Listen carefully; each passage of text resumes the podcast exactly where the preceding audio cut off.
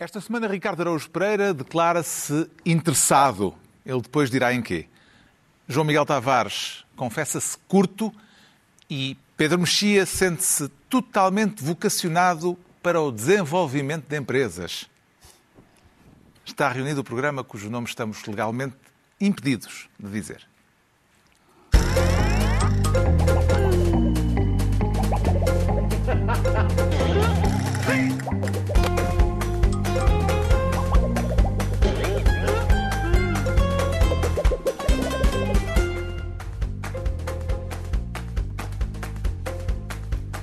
Ora então, viva, sejam bem-vindos no final de uma semana no forno. Com o país a arder oficialmente em estado de contingência, houve pouco espaço para outros assuntos, mas havemos de falar aqui dos desacatos familiares e políticos em torno do funeral de José Eduardo dos Santos, da batata quente do novo aeroporto e do PRR, da nova direção em tamanho XL da bancada parlamentar do PSD, mas impõe-se que comecemos pela situação dramática dos incêndios e é por isso que o Ricardo Araújo Pereira quer ser, por esta semana, ministro das estruturas. Não me diga que o problema é estrutural. É, sim, senhor. Então, Carlos. é, é, ouvi o Primeiro-Ministro disse que o problema era estrutural. Eu tinha, aqui há umas semanas, tinha escrito no Expresso que problema estrutural é uma perífrase portuguesa para uh, problema cuja responsabilidade não é, na verdade, de ninguém e nunca há de ser resolvido. Um, e, e que estruturas é que estão em causa neste caso? Não, eu, antes queria sublinhar que eu escrevi isso há umas semanas no Expresso e agora concretiza-se. Portanto, continuamos. Eu escrevi isso. A... Visionário. Eu escrevi isso, obrigado, eu escrevi isso a propósito do SNS. Na altura, o SNS, se bem se lembram, era estrutural. O problema era estrutural, era difícil, porque é um problema estrutural. E agora o problema dos incêndios é também estrutural. Que estruturas é que estão em causa? Pergunta o Carlos e bem. A estrutura, acho eu, analisando a questão um pouco de, distanciadamente, eu acho que o problema é o seguinte. Portanto, uma pessoa, os incêndios, agora estamos com os incêndios, porque é, é a altura do ano em que temos incêndios. Haveremos de estar aqui a falar das cheias, também havemos de estar na altura das cheias. Se não for também durante o verão. Porque durante o, o verão, ano passado, normalmente, na Alemanha houve grandes, grandes cheias. O tradicional é, é discutir termos o, o tradicional problema da, dos incêndios, o tradicional problema, problema da seca, o tradicional problema do regresso às aulas, o tradicional problema das cheias e depois então o tradicional problema dos incêndios. Isso era quando a sazonalidade ainda Exatamente. valia. Agora, mas, de vez em quando, ela mas, portanto, também é posta em causa.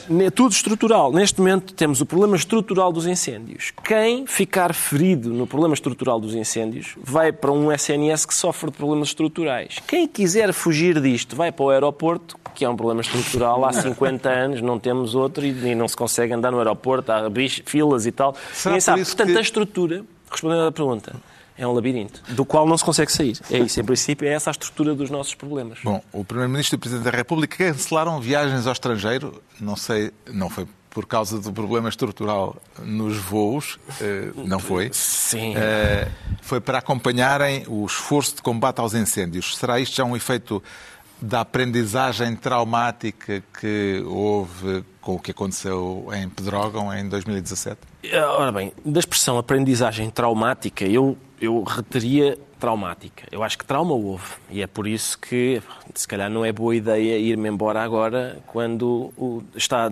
pode vir a decorrer outro trauma do, de, de dimensão uh, semelhante. Está a atribuir essa fala houve... aos altos dignitários da nação. Sim, não sei se houve uh, aprendizagem. A questão aqui é a seguinte, é como sabem, e também escrevi sobre isso no outro dia, isso agora é só product placement? É de só, assim, é, como é que se chama isto? É autoplágio, não é? Isto é, não sei, é como, como diz o Oscar Wilde, levo sempre o meu diário porque gosto de ter coisas fantásticas para ler. Eu também gosto de citar, citar grandes pensadores.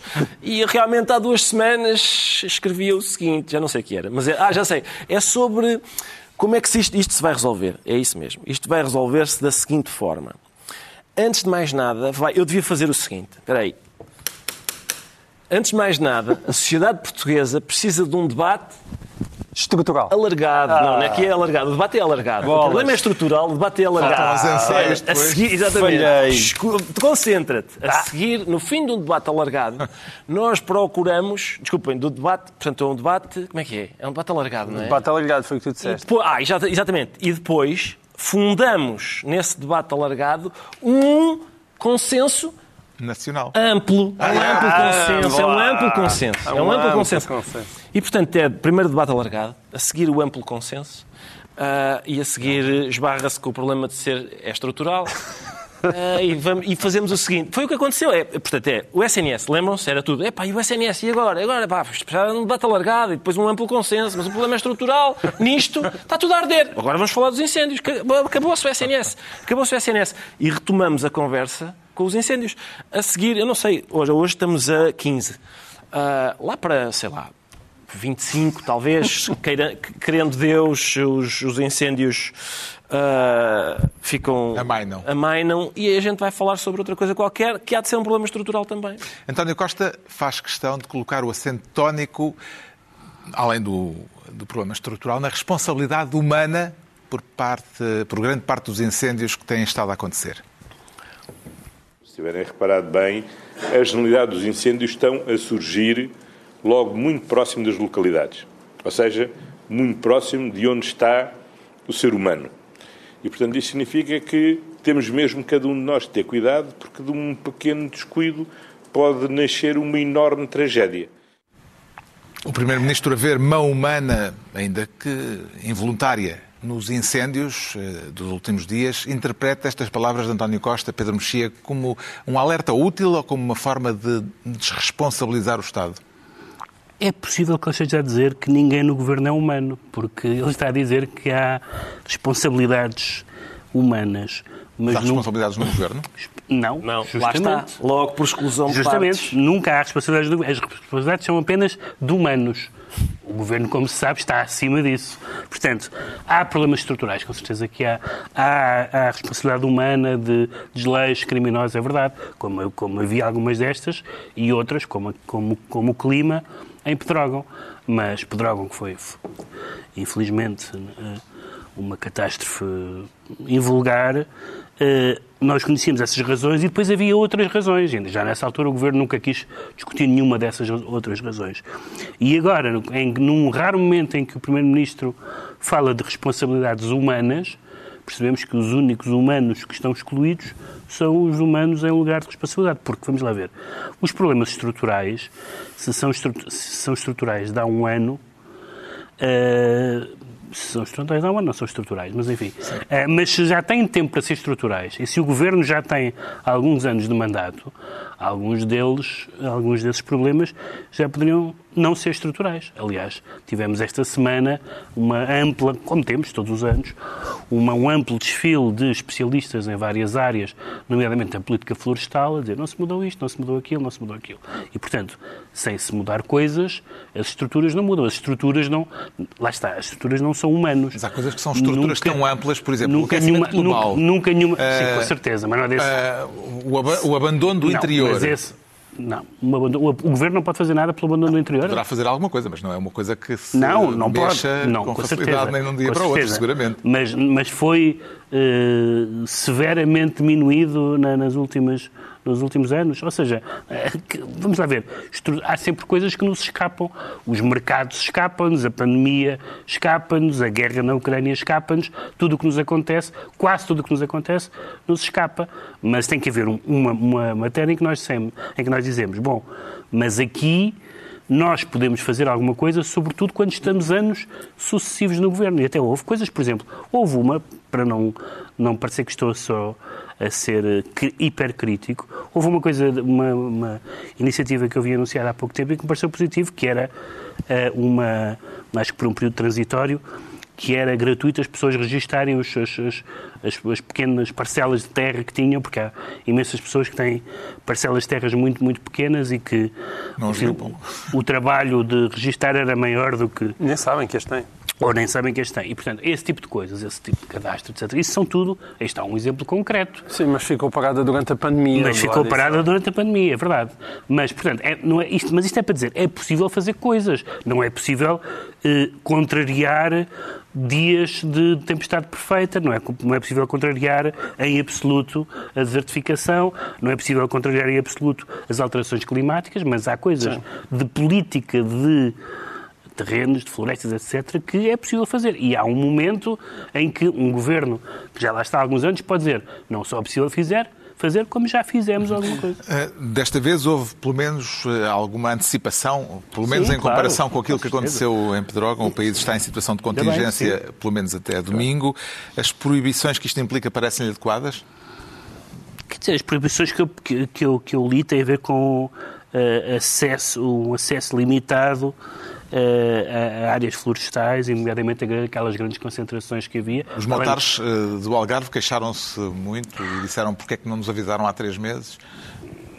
Pois, quer dizer, isso eu, eu percebo, eu percebo todos e percebo perfeitamente também as pessoas dos, da música que, que apanharam com a, com a pandemia e que curiosamente conseguiu-se fazer aquela Mudança. mudança incrível. Não sei como é que é possível fazer logisticamente uma mudança daquelas. Sim, mas o problema é o acumular, não é? Do- do- Já com a pandemia, já tiver. Agora é também com os fogos. Esse aqui é com a água. E, eh, Agora, não vi, não vi nenhuma, de- nenhuma das medidas que eu li de acessos, de queimadas, de proibições, de fogo de artifícios, de trabalhos, do uso de máquinas, etc. Não vi nenhuma que me parecesse, olha, isto é disparatado. Parece-me tudo coisas sensatas e, aliás, eh, estabelecidas para situações como estas. A questão é que isto só, isto só se resolve com reformas estruturais. Queria só dizer isso, porque é o que tenho ouvido. Eu proponho, eu queria só deixar um recado aos jornalistas, que é cada vez que tiverem em estúdio um comentador que diz, oi, se isto resolvia-se com reformas estruturais, fazer a pergunta, indique três. Só, só, para, só para sabermos quais é que estão assim, na- as principais que estão na cabeça de quem diz. Isto resolve-se, sobre como? fogos. Resol- reformas estruturais, isso, sim. isso. Olha, esta que ele acabou Não, não, de não, citar. ok, sim, sim, mas o que eu estou a dizer é, há, há- tem havido muitos comentadores que dizem isto, eu isto também sou capaz, Hum. também sou capaz. Neste caso, houve prejuízos, evidentemente, por parte de quem teve de alterar planos devido à situação de contingência, mas o Primeiro-Ministro fez questão de deixar um aviso quando lhe perguntaram se o Estado vai apoiar quem for prejudicado. Mas é ver, mas o Estado não é segurador universal. Quer dizer, essa ideia de que o Estado tem que segurar qualquer eventualidade da vida de pessoas ou de empresas é uma realidade que não existe.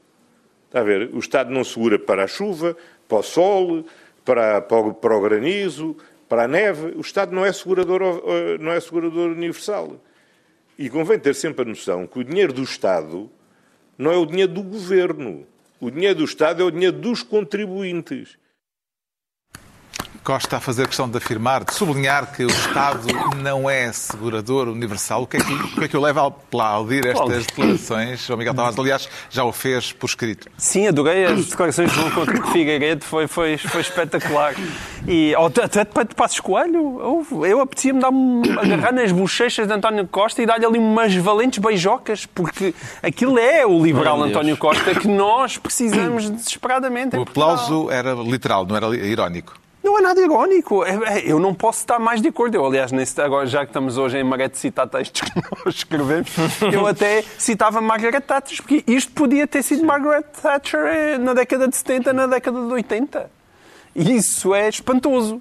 E ainda Mas bem. A diferença é, uma coisa é não ser segurador universal, outra coisa é não haver eh, Estado Social ou o Estado não ter qualquer Mas papel. quem, quem é que defende a inexistência de Estado Social? Essa também é uma daquelas coisas. Diz-me então.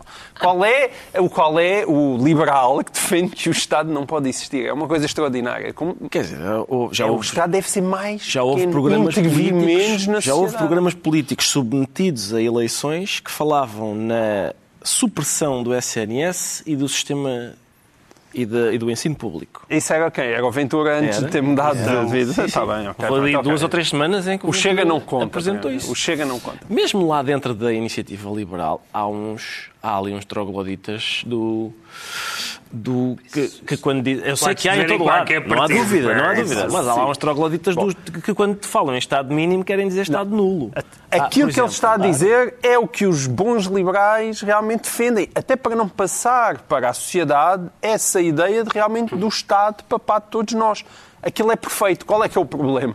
O problema é que ainda estou à espera que aquilo se aplique, a não ser, pelos vistos, agora à empresa do, do, do Luís Montes ou aos, aos pobres motares de, de Faro. Como, como já aconteceu também, e de forma muito injusta, a muitos comerciantes que foram relativamente abandonados durante a pandemia, porque quem andou aí a fazer as contas diz que em Portugal foi de longe um dos países que menos apoio prestou hum, a, a essas empresas que foram obrigadas a fechar por, por decisão Portugal é estatal. o país mais liberal da Europa. É, não, era bom, era. Não, Portugal é o país mais liberal da Europa para aqueles que são pequeninos e não têm poder. Ah, isso sim. Porque o problema é, então e onde é que está esta teoria quando chegou à TAP, e quando chegou à EFASEC, e quando chegou ao Novo Banco, só era para, para citar três casos que foram resolvidos, ou mal resolvidos, um deles ainda vamos falar dele, por este governo. Onde é que aí está? Mas é, que esta ideia de segurador universal e depois até se aplica ao próprio, ao próprio país. Porque o que somos nós, se não beneficiários de uma espécie de seguro universal que hoje em dia, que é o BCE, que é Bruxelas, Portanto, tem muita graça, tanto este país, que é um especialista em criar redes de dependência, vir agora dizer isto. Eu não posso estar mais de acordo com o António Costa. Agora, só falta é realmente levar a teoria à prática, porque até hoje o único primeiro-ministro que eu realmente ouvi dizer o Estado não é segurador universal e com força foi quando Pedro Passos Coelho foi falar com Ricardo Salgado, ou ao contrário, quando Ricardo Salgado foi falar com Pedro Passos Coelho e ele lhe disse-lhe lamento muito, mas o Estado não é segurador universal. E era isso que precisávamos de ouvir mais vezes. Mas lá está, depois é, vês, foi, citaste um bom nome, porque depois, além disso, disse temos que ir além da Troika, não vou confiscar salários nem, nem pensões e depois confiscou. Isso vai para além de não ser um segurador universal. Vai um pouco para além. Vai, vai, vai ao ponto de faltar aos compromissos que o próprio Estado assume com as pessoas e que tu não pões em causa, não é? Que as pessoas ganhem salários e tenham pensões de reforma. Não, mas aí a culpa não é do Passos, como sabes, é do outro que vem antes dele.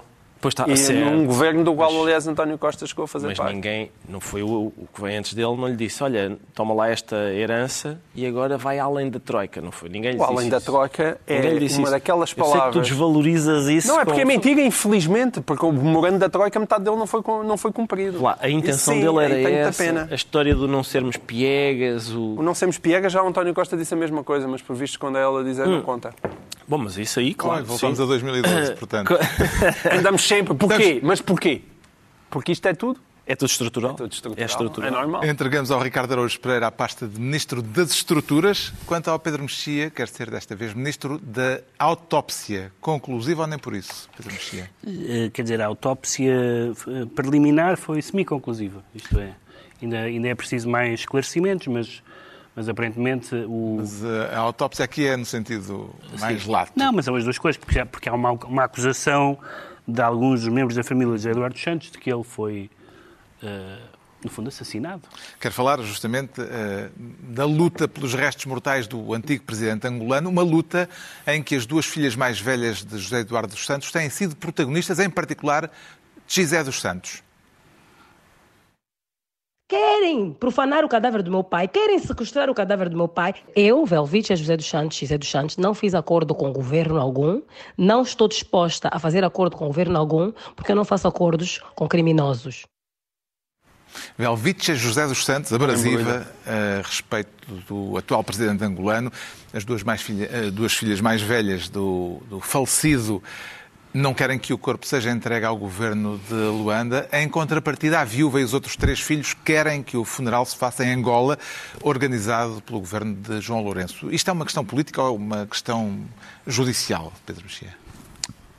É judicial no sentido em que vai haver um tribunal que vai decidir isso. Sobrou para o Tribunal Espanhol. E é uma, e é uma decisão. Quer dizer, normalmente seria uma decisão pessoal, isto é, os filhos têm direito a decidir onde é que o pai, onde é, que o pai é enterrado. Só que há filhos com Não, tem vários filhos, mas enfim, mas enfim, tem que haver uma. O pai também tem, podia ter deixado descrito o que é que Tem tem. de haver, se calhar, um amplo consenso. Tem que haver um amplo filhos, consenso. Na Mas sequência de um debate de um alargado. debate alargado. Achas que é um problema estrutural? Mas- Acho que é capaz de ser. Evidentemente que o que se está a discutir não é, não é apenas a, uma coisa muito básica que é para onde, é para onde é que ele vai, mas quem é que se arroga, no fundo, o cadáver.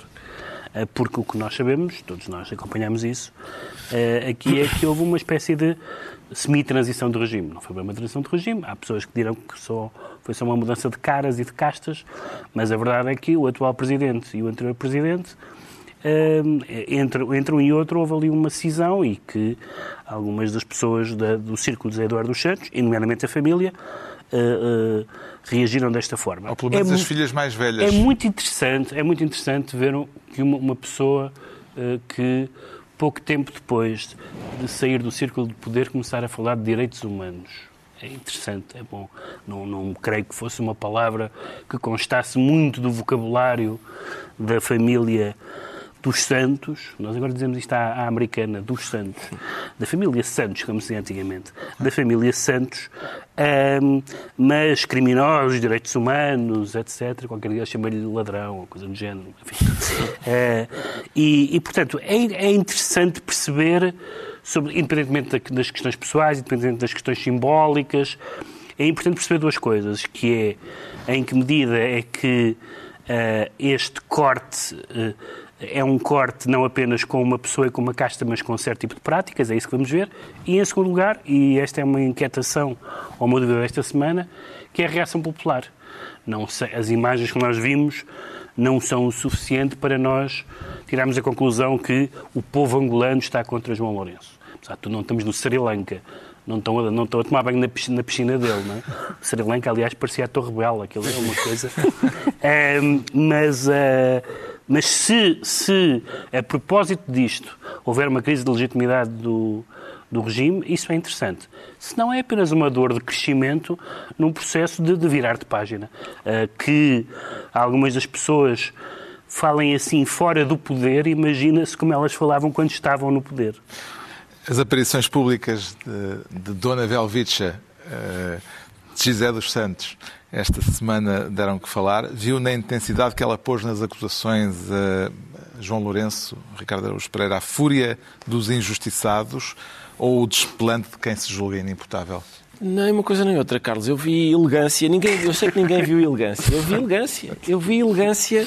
Vou tentar. Tu vês já- coisas que mais ninguém vê. As pessoas disseram-me assim: ah, olha, a Gisé dos Santos deu uma entrevista à TVI, vai lá ver que foi uma escandaleira. O que eu vi, já não foi, ela não deu uma entrevista. Atirou uma entrevista à cara da, da jornalista, né, coitada da Ana Sofia.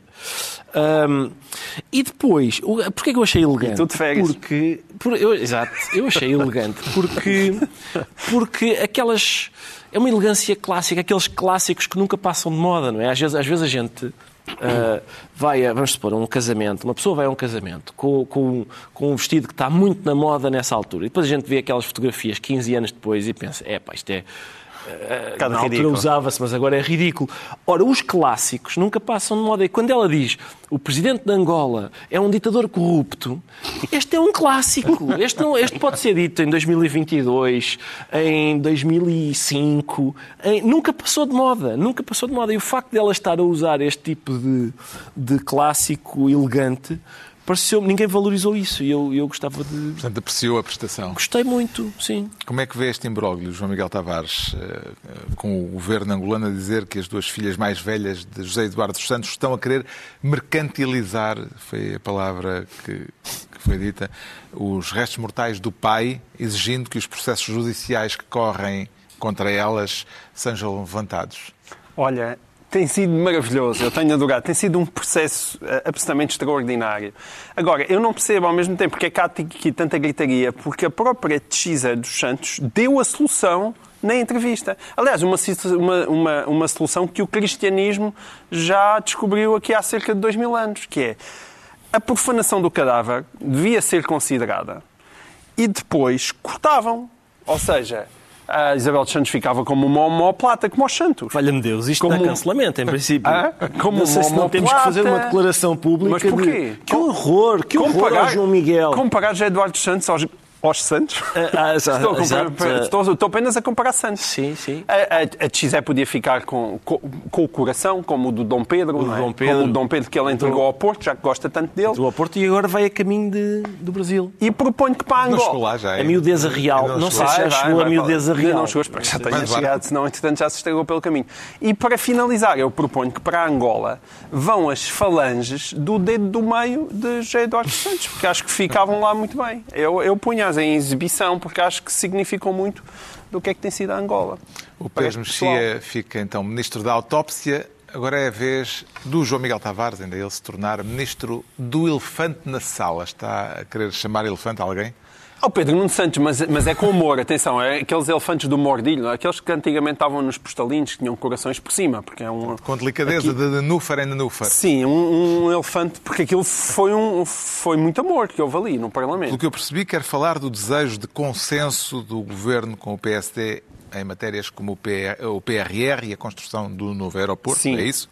O que é que vê de mal nisso, João Miguel Tavares? Nenhum. Eu não vejo mal nenhum nisso. Ah, Eu agora vejo Mariana Costa. Vieira da Silva uh, vai logo primeiro dizer a solução do aeroporto é que o PSD quiser. Agora Pedro Nuno Santos no Parlamento também dizer isto já voltou atrás, errei, penitenciou-se mais umas Não é vezes. bem o que o PSD quiser. Não, É o que o P... Hã? não é bem o que o PSD Não, a quiser. Mariana Vieira da Silva disse. Sim, a que é o- solução que o PSD quiser, quiser para, nós está bem. Disse isso aqui há uns 15 quiser dias. à consensualizar com o PS. Não, mas ela, não, a Mariana Vieira da Silva originalmente nem sequer falou nessa consensualização. Mas o, o Pedro Nuno Santos sim, vai falar na consensualização, querem muito ouvir o PSD. A própria Mariana Vieira da Silva voltou a falar não do aeroporto, mas dos- do PRR e também falou na importância dos fundos serem bem aplicados em consenso também com o PSD. Amplo? Amplo consenso, Amplo amplo. E o que, o Mas que é que é já não é preciso mais nenhum debate alargado. não é preciso nenhum debate alargado. E isto não tem mal nenhum. Eu acho ótimo. Aliás, o António Costa, justiça seja feita, sempre falou que as grandes obras públicas deviam ter um consenso alargado e amplo, o que for. Ah, o que é que, o que- qual é que é aqui o elefante na sala, além de Pedro Nuno Santos? Que é uma coisa que, que me dá alguma pena. E apesar de tudo mesmo, ainda que eu tenha dito muito mal dele muitas vezes, neste momento eu, eu relembro-me dele à noite, que é o pobre do Rui Rio. O pobre do Rui Rio. Rui Rio levou mais de quatro anos a pedir consensos alargados, amplos, qualquer coisa. Às vezes já podia ser, lá está, uma falangeta de consenso a António Costa. Nunca teve nada. Teve António. Costa podia ter tudo o que queria de Rui Rio. Um aeroporto, 20 PRRs, eh, reformas daqui e dali, estruturais, revisões constitucionais, tudo o que ele quisesse. E nada, nada, durante quatro anos, zero. Bola, como diria eh, Jorge Jus. E agora, de repente, que o pobre homem se vai embora, agora toda a gente quer consensualizar com o PSD. Agora vem Luís Montenegro e diz agora já não quer consensos. E isto, de facto, acho que é um problema estrutural. Mas é um problema estrutural muito, muito quê? engraçado. Era só para sublinhar eh, esta, esta graça, que há uma hipótese, que é o PS ser incapaz de andar com, sem muletas. Que é, agora, durante os últimos seis ou sete anos, andou com uma, mule- uma muleta na perna, para, para a perna esquerda, agora quer uma muleta na perna direita. E se Como calhar... é que entende a vontade do Governo de consensualizar os grandes projetos para o futuro com o PSD, Pedro Mexia? É, é querer andar de bicicleta com rodinhas? Eu, por acaso, acho que, o- acho que o ministro esteve muito bem. Porque, porque depois, da, depois do, daquele perdoa-me e do não sei o que mais é que ele foi obrigado a fazer, obrigaram-no a pedir a opinião do PSD. Ele disse, vá, PSD, digam lá a vossa opinião. E o PSD não tem opinião. É ainda formada. Portanto, é- estudos. É, tá, tá bem, estudos. Toda a gente tem estudos. Ah, aliás, senão não eram deputados. Ah, mas... ah, Alguns não, depois alguns inventam alguns- têm estudos, alguns inventam estudos. estudos. Mas foi, foi muito engraçado, porque ele disse: Estou totalmente aberto a ouvir a vossa decisão, que é. Não há.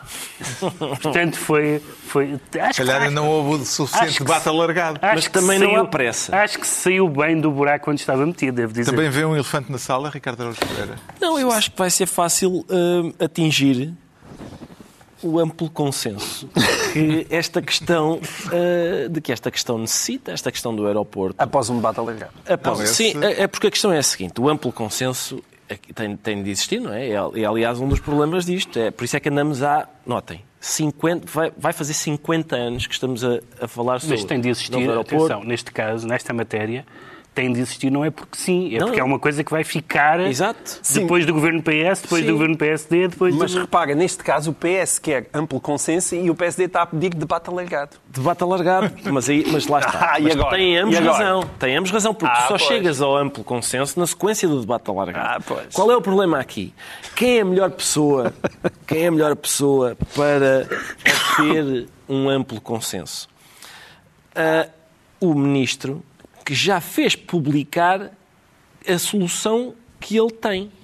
Portanto, em princípio, ele pode. Ele chega ao pé do PSD e diz: Olha, esqueçam que eu já publiquei um despacho, ou lá o que era, em que dizia que isto vai ser no Montijo e em Alcochete. Está bem? Digam lá, então o que é que vocês acham? Eu, eu, eu estaria Mas ele inclinado disse que já revogou. para... Não sejas injusto, Eu já vou- revogou. Já não Já queimou os papéis. Deixa-me lá ver, eu estaria inclinado para, assim, de repente, Montijo e Alcochete. E vocês? Portanto, em princípio, em princípio acho que são, estão reunidas as condições para... Também não há pressa nesta questão Tinha do graça o PSD estar a favor de Montijo Cochete. Pois tinha. E então ele tinha que fazer outra vez o decreto. E até é possível, é possível que E esteja. se acabar por ser isso, será que ele sai ainda em ombros Em depois ombros, disto exato. Porque O homem que teve razão de tempo. Temos anos de tempo. E vai dizer, já tínhamos poupado uns meses, Claro. há um ano. Mas dê graça. O João Miguel Tavares fica assim ministro do elefante na sala e estão entregues as pastas ministeriais por esta semana. Altura agora para sabermos porque é que o João Miguel Tavares se declara curto. E isso rebedeia-se, João Miguel Tavares? Não sei, vamos ver, vamos ver. Quero Pode falar que- da eleição da nova direção do grupo parlamentar do PSD. Pareceu-lhe escassa a porcentagem de apoio a Miranda Sarmento, menos de 60% dos deputados da bancada. Pareceu muito escassa, sobretudo porque a pessoa que se vai embora tinha sido eleita por 92%, mas essa escassez em percentagem não é tão ridícula quanto quando tu começas a contar as cabeças dos deputados. Exato. Porque o problema é que ele, ele teve 30, 30 votos ou 31 votos, pessoas que não votaram nele. Uma delas houve um- uma abstenção, mas que é de Rui Rio, porque não foi, não é? Mas, portanto, houve entre ah, nulos e brancos, houve 30. E, portanto, e houve 46 a favor. O que é que desses 46 a favor? 43 pertenciam à lista que, que, que, o- que o Miranda Sarmento lá colocou. Portanto, na verdade, entre os deputados desinteressados, teve 3 votos a favor e 30 contra. Foi isso que aconteceu. significado político nessa, nessa aritmética? Eu vejo, é, é, só uma nota. Eu tenho a melhor impressão de Joaquim Miranda Sarmento nas intervenções públicas. Parecem-me coisas sérias, nas ideias que tem trazido para debate, no trabalho de, de um trabalho de fundo que tem andado a fazer há, há muito tempo ah, no, no PSD. Desde que era o centeno de, de Rui Rio. Desde que era o centeno de Rui Rio e, portanto, ele te- teve com o Rui Rio, depois teve com o Luís Montenegro, apostou nas pessoas certas, parabéns para ele, e acho que ele é, de facto, uma pessoa válida. Agora, eu quando estava ali a ouvir o Paulo Mota Pinto, para mim pareceu-me surpreendente e pareceu-me uma pessoa, além dele ter bastantes mais neurónios do que aquilo que é normal, acho eu, apesar de tudo, em deputados na Assembleia da República, pareceu-me uma, uma presença surpreendente ter ali aquela pessoa como líder parlamentar. E uma pessoa como o Luís Montenegro, que quer tanto consenso, tanto consenso, que fez um congresso a pedir consenso e que aparentemente saiu de lá em braços. A primeira medida realmente que faz eh, significativa é afastar Paulo Mota Pinto, que não é grande consenso. E depois colocar eh, um, um nome à votação que tem esta votação, eh, isso não é um bom sinal. E, e, portanto, Luís Montenegro não começa com o pé direito. Miranda Sarmento, como o João Miguel Tavares eh, salientou, eh, tem uma longa lista de vices na sua bancada, na sua direção. Já anunciou, aliás, a intenção de aumentar o número de vice-presidentes eh, e é curioso que a bancada do PSD, eh, que é um grupo parlamentar com 77 deputados, vai ter na direção os tais 43 elementos, entre vice-presidentes, coordenadores e vice-coordenadores, eh, ou seja, mais de metade dos deputados que compõem a bancada parlamentar. Que vantagens práticas é que isto pode trazer ao desempenho parlamentar do maior partido da oposição, Ricardo Araújo Pereira? Oh, Carlos, eu acho que inúmeras, porque foi, é como diz o João Miguel, não é? Portanto, Mais de metade mais de metade fazem parte da direção. parte da direção, em cargos de coordenação, por exemplo. Como disse o Portanto, diretor do Observador, há mais índios, há mais eh, chefes do, que índios. Exatamente. Não sei se essa expressão pode ainda ser usada, mas Porquê? boa Já sorte não há ao, chefes ou já não há boa índios? sorte ao, índios. boa sorte ao, ao, ao jornalista do Observador. E Ah, mesmo a expressão índias é duvidosa, não é? Sim. Agora seguiam nativos americanos. mas, Há mas mais esta, chefes do que nativos americanos. Mas a questão é essa, é o que- é aquilo que o João Miguel disse, de- de- das pessoas que não fazem parte da direção, só três é que votaram a favor. Portanto, hum, há muita gente a coordenar, não há ninguém para ser coordenado, porque pelos vistos só três é que dizem vocês farão um bom trabalho de coordenação. Antes, antes isso que o contrário. Já aconteceu em, em autárquicas haver, haver eh, listas que tinham candidatos à junta, por exemplo, que tinham zero votos. Portanto, nem o candidato votou em si próprio. Pois, Isso é- exato. Isso é Sim, mais achincalhante. família. É achincalhante. É? A família em geral não vota, mas eh, O problema aqui é a a gente olha para o PSD, para já a gente olha para o, para o partido do governo, não é? que tem uma maioria absoluta e, e algumas há várias trapalhadas que se vão sucedendo, etc.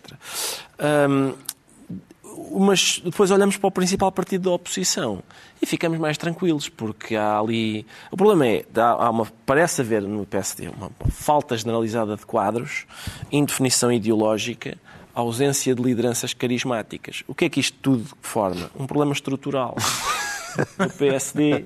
Mas é mesmo. E pronto. Esse é, bem estrutural. É, é. Não sei se lá vai nem Vai lá com bota Consenso alargado, não, Não, é? não sei se vai. Acho que não Não vai, sei se que não vai. vai. Não há. Claro, claramente o debate ainda. é que é alargado, não é? O debate é alargado, o, É, consen- pois. o amplo consenso. O consenso é amplo. Eu tenho um sim, sim. problema estrutural em relação É. a isso. A julgar por outros exemplos do passado, eh, o que é que um líder que não é deputado pode fazer com uma bancada parlamentar que não escolheu e que em grande medida adversa, Pedro Mexia? Sim, mais do que, quer dizer, era problemático se a bancada fosse ou se viesse a revelar o estilo. O que aconteceu no CDS? Mas não, eh, exatamente, não parece que seja o caso. Eh, Tanto, tanto o líder da bancada como outras figuras, o Ricardo Batista Leite, etc., que eram figuras do rioísmo, expressão esquisita, e, e agora estão com o novo com o novo presidente do partido e, portanto, isso não. Acho que é mais complicado, mas não é impossível, porque, evidentemente, que o líder do PSD tem sempre os microfones à frente que quiser. É mais complicado marcar diretamente os debates, porque ele pode falar, ele pode interpelar o Primeiro-Ministro, mas não o pode interpelar na Assembleia da República. E, portanto, isso, isso é sempre uma fraqueza. O ideal é que um líder da- de um partido da oposição possa, na, no Parlamento. Mas quer dizer, mas acho que se, se funcionar este grupo parlamentar cheio de, como é é? cheio de chefes e mais chefes que índios, eh, eh, e se, Mais e se nativos americanos. e se nativos americanos, e se, é, e se a oposição fora do Parlamento for forte, como tudo indica que vai ser, acho que não vai ser por isso que, é, que, vai, que vai falhar esse entrosamento.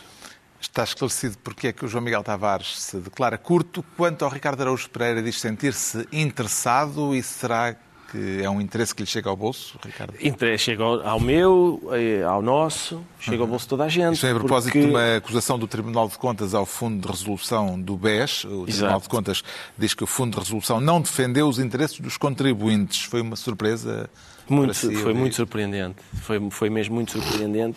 Esta questão eh, do, do novo banco, do fundo de resolução, até pelo, pelo já o tempo longo que se vai arrastando e a solução que não parece haver à vista, sabem que tipo de problema é este? Ahm, eu, reparem, isto, o João Miguel, por exemplo, está sempre a bater naquela tecla, que o Passos Coelho, realmente, sim senhor. Mas vocês lembram-se quando o Passos Coelho disse, a propósito desta solução, em que o Fundo de Resolução, ele disse nós ainda vamos lucrar com isto. O banco mau e o banco bom. E nós ainda vamos lucrar com isto, porque é, isto é dinheiro que nós estamos a emprestar e vai, vai, vai nos render lucros e tal. Pelos vistos, o Tribunal de Contas achou que talvez não haja grandes lucros Olha, mas está nesta bem, mas esta do Tribunal de Contas não a tires para cima do Passos. Não vou, não estou a Esta tirar, não é. estou só a esta. dizer Atira que... lá esta para cima do Centeno e do Costa. É certo, é ele que exato. está em sim, causa sim, agora. sim, mas, mas O Fundo está. Resolução não foi uma invenção do Mas do nunca, Passos. nunca que isto, que, que não há, que os, os interesses dos contribuintes não foram tidos em conta, não é? O Fundo de Resolução quer dizer. Acho que a venda, a venda do novo banco é que não é uma decisão do Passos. Sim, mas, ah, mas este modelo de fundo de resolução e não sei o O quê... modelo sim, a maneira como foi vendida e depois as, as características da venda, que é o que está Até aqui em a causa, é que não. assinado na praia, não foi? Exato. Sim. Exatamente. O Como os ministros têm que vir à pressa. o Banco de Portugal e o próprio Fundo de Resolução eh, contestam as conclusões do Tribunal Constitucional. Como é que se desempata numa matéria destas, Pedro Mexia? Há aí um desempate a fazer, mas não é bem entre, entre as instituições. É, É, entre quem diz uma coisa e quem diz outra. Não, é que, Eu é, fiquei baralhado. é que, é que a, a crítica, as críticas ao Tribunal de Contas é ao António Ramalho, ao Fundo de Resolução, ao Ministério das Finanças e ao Banco de Portugal. E, portanto, quem desempata será provavelmente o governador do Banco de Portugal que foi Ministro das Finanças. É possível. E atenção, atenção. Não é Não houve, não houve, não tem conta às pessoas a quem eu falei disto, não disto especificamente, mas esta situação, não vai haver problema nenhum, nunca vai acontecer. Qual é o problema do Centeno e para o governador? Alguma vez ele vai estar numa situação em que está a falar em causa própria, como é óbvio. Claro. Como é óbvio. E, portanto, neste momento, uma das pessoas que protesta, protesta em causa própria. Claro. E isso é problemático. Isto não tem a ver, mais uma vez, com a honorabilidade, com a lei, tem a ver com uma prática que não é uma prática positiva, que, que vai causar engulhos e está a causar um. Tem opinião a respeito desta disputa técnica entre duas instituições do Estado, como são o Banco de Portugal e o Tribunal de Contas, João Miguel Tavares? Tenho, tenho opinião. Há, há logo um equívoco à partida. Há uma parte em que o Tribunal de Contas diz assim: sobre a administração do novo banco, o Tribunal de Contas não tem dúvidas, não salvaguardou o interesse público. Bom, alguém tem que avisar ao Tribunal de Contas que a administração do novo banco não serve para salvaguardar o interesse público. Serve para salvaguardar o interesse dos, dos acionistas e da Lone Star. Ok? É, é, é, bom, é bom. Que são conflituantes com o interesse público, muitas exatamente, vezes. Exatamente, exatamente. E, portanto, quem é que estava a defender o interesse público? O Fundo de Resolução, liderado por uma pessoa que vinha do Banco de, de, de Portugal e que, em última análise, é o Banco de Portugal que manda. E, portanto, sim, é Centeno, outra vez, em discussão com Centeno. Agora, qual é o problema original, o pecado original? O pecado original está, evidentemente, no modelo em que aquilo foi feito. Porque a partir do momento que se diz, olha, estes senhores uh, tomem lá, fechamos o negócio e têm aqui 3,9 mil milhões se as coisas correrem mal, há uma tendência gigantesca para as coisas irem correr mal precisamente é, é? em 3,9 mil milhões. Claro. E, sobretudo, quando se está a pôr um período de venda muito curto de, de venda dos ativos tóxicos. E, portanto, está tudo a preço de saldo. Qual é o espanto de estando tudo a preço de saldo, haver uns senhores que vão lá comprar a preço de saldo e a seguir venderem e ganharem 60% ou 70% mais valia? Nenhumas. Com não, mais calma. Não, não chega a ser, espanta... a ser nada espantoso. Ficámos a saber porque é que o Ricardo Araújo Pereira se anuncia interessado. Agora vamos tentar perceber porque é que o Pedro Mexia se declara totalmente vocacionado para o desenvolvimento de empresas. Devem estar tão surpreendidos como eu, mas como empresário, como lobista ou como responsável político, Pedro Não, Mexia. aqui a, a chave está na sigla que é TVDE. totalmente vocacionado para o desenvolvimento de empresas, porque houve agora aqui uma houve aqui uma, mais um, uns files, neste caso os uhum. Uber files. É a revelação do papel de Emmanuel Macron. Uh, Na verdade, nesta... de uma pleia de, de. Uber de... Files é sobre tudo o que diz respeito à forma como a Uber se instalou. Uma forma muito agressiva em de, causa, de lobbyismo. especialmente está Macron. Uh, Estão que... comissários europeus, Sim. Eh, assessores de Obama, políticos, etc. E está Macron. Macron é ministro da Economia uh, e aparentemente eh, foi muito entusiasta em relação eh, à Uber. Agora, aliás, agora veio dizer que eh, está orgulhoso, está orgulhoso do que, fez, do que fez e faria o mesmo, porque foi criação de emprego e investimento em empresa, etc. Bom, aqui há, há duas coisas diferentes e de, diferente natureza, ou até três, muito rapidamente. A primeira é o lobismo. O lobismo em si mesmo, não tem qualquer problema. Aliás, há muitos países onde o lobismo é uh, regulamentado. regulamentado. Dizer, não tem problema se for regulamentado. Não, não tem problema se for regulamentado. Uh, portanto, outra coisa é quando estamos a falar se de. Não pode passar a tráfico quando de estamos a, Quando estamos a falar, exatamente, quando estamos a falar, por exemplo, de uma comissária europeia da área da concorrência, aí, aí os alarmes são menos até do que Macron. Macron era ministro, era ministro da Economia, não era Presidente da República. Quando eu li aquilo, pensei que tinha sido uma intervenção enquanto Presidente da República, e seria uh, realmente escandaloso. Uh, a questão, depois há a questão substancial se isto, se isto prejudica o princípio que o Macron diz defender e outros políticos disseram defender, que é a de que não há um sistema fechado e que, portanto, podem vir outros, outros players, como se diz agora, na, na questão dos transportes e não apenas uh, nos táxis. E, em terceiro lugar e último, é que, apesar de tudo, houve um suficiente grau de fiscalização e de regulamentação, a própria Uber diz-se demarca, digamos assim, das práticas do seu, do seu fundador e nós já sabemos o número de casos e de, que, e de investigações e sabemos que isso implicou, aliás, que, não, que, que, que os serviços da Uber foram, foram fossem suspensos em alguns países. Isto tem tudo a ver com um, um senhor que uh, estava a trabalhar com o Uber, se zangou com o Uber e passou Sim. 120 mil uh, e-mails uh, ao Guardian e foi assim que nasceram estes Uber Files. Não sei se alguém quer, numa palavra, dizer algo, acrescentar alguma coisa, mas tem que ser mesmo numa palavra. Vocês lembram-se de eu sempre ter apoiado aqui a justa luta dos taxistas? Não, não, sejas demagógico, por amor de Deus. Não, pessoa que sempre apoiou a justa luta dos taxistas. Pura demagogia isso. E há um lado que é a questão da desregulação, ou seja, quando, quando uma coisa como a Uber entra no mercado, ele não está regulado porque nunca ninguém tinha antecipado aquela invenção. É preciso ter noção. Nós começámos Não, este não, programa. certeza. Nós Enquanto começámos este regula, programa quando isto se chamava Governo Sombra, numa rádio chamada TSF. Se calhar está aqui o senhor moderador, pode-se recordar também como é que a TSF começou, não é? É uma rádio pirata. Que é que, portanto, convém a gente também de vez em quando. Que deu cabo disso. dos taxistas. Está na altura dos livros e eu trago esta semana uma evocação de Agostina Bessa Luís, o segundo livro que lhe é dedicado por Mónica Baldac, chama-se As Sibilas e tem depois como subtítulo Diálogos em Sfumato. Sfumato é aquela técnica da pintura que nos dá imagens ténues, vagas, imprecisas, onde a sugestão é mais poderosa do que a nitidez das figuras e é isso que Mónica Baldac, filha de Agostina, diga-se, faz neste livro, como já acontecia de resto no anterior, Sapatos de Corda. Revela em pequenas vinhetas, neste ano do centenário da escritora, em pequenos episódios imprecisos, a força premonitória de uma escritora que é neste livro uma espécie de fantasma a pairar sobre a literatura portuguesa, sobre a família e sobre todo aquele ambiente onde se moveu. As Sibilas, Diálogos em Sfumato, de Mónica Baldac, edição Relógio d'Água. O João Miguel Tavares sugere dois livros para crianças que não são bem livros infantis. Sim, as capas enganam um bocadinho. São da autoria de um ilustrador polaco chamado Piotr Socha. Ele é muito talentoso como ilustrador, como designer. E também a recolher informação. Como isto é férias, as famílias estão reunidas, os miúdos não têm escola há mais tempo, eh, e eu sou um grande adepto de eh, chatear eh, as criancinhas com livros. E aqui este é um daqueles casos em que tanto as crianças como os pais das crianças podem aprender imenso. E, e, portanto, um dos livros é sobre abelhas, o outro dos, dos livros é sobre árvores, e são aqui também pequenos prodígios de, de design e de ilustração. E em que realmente ficamos a saber. Sobre as abelhas tenho a sensação que ficamos mesmo a saber tudo. Sobre as aves ficamos mesmo a saber imensa coisa. E, e são livros graficamente eh, fantásticos e onde toda a gente pode aprender imenso e que dá para preencher magníficas tardes e noites de verão. O, o Pedro Mexia traz A Bolha.